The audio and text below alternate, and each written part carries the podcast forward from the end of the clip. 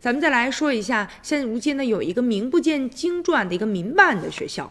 在一次呢深圳市的二模的考试当中呢异军突起啊，六名学生考入了全市理科前十，这个成绩单已经碾压了深圳本地知名的四大公立高中。要知道，这个民办高中这几年中考的考生的分数啊，其实他们啊，就是来招生的时候，这些学生的分数并不是特别高。怎么就这几年经过高考的学习之后就逆袭了呢？而且呢，家长发现，其实这部分呢，突然之间啊变成学霸的孩子们，他们呢是来自呢河北衡水的多名呢空降的考生啊。现在呢，家长已经炸开锅了。有个石先生就讲啊，他说呢，呃，他们这个学校啊，全市的前十名，现如今呢就已经占了六个了，一个学校占了六个，那这究竟是个什么概念？基本上吧，深圳的前十名全部。都能考上清华北大，那也就意味着现在这一个学校就把清华北大十个名额当中的六个已经就拿走了。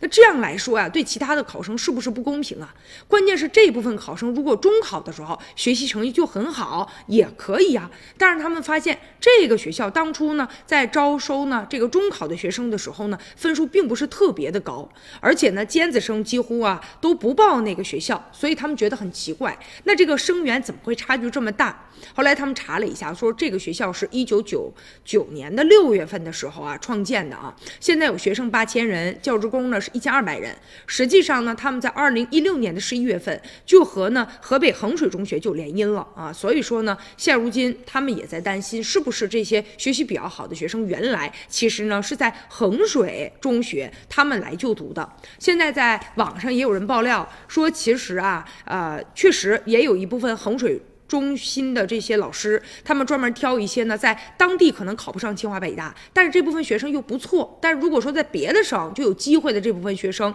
把他们啊，如果送到广东去，可能就更容易考上。但这样一来，确实是对别的学校来说啊是不公平的。所以现在呢，有关部门也在进一步的调查当中。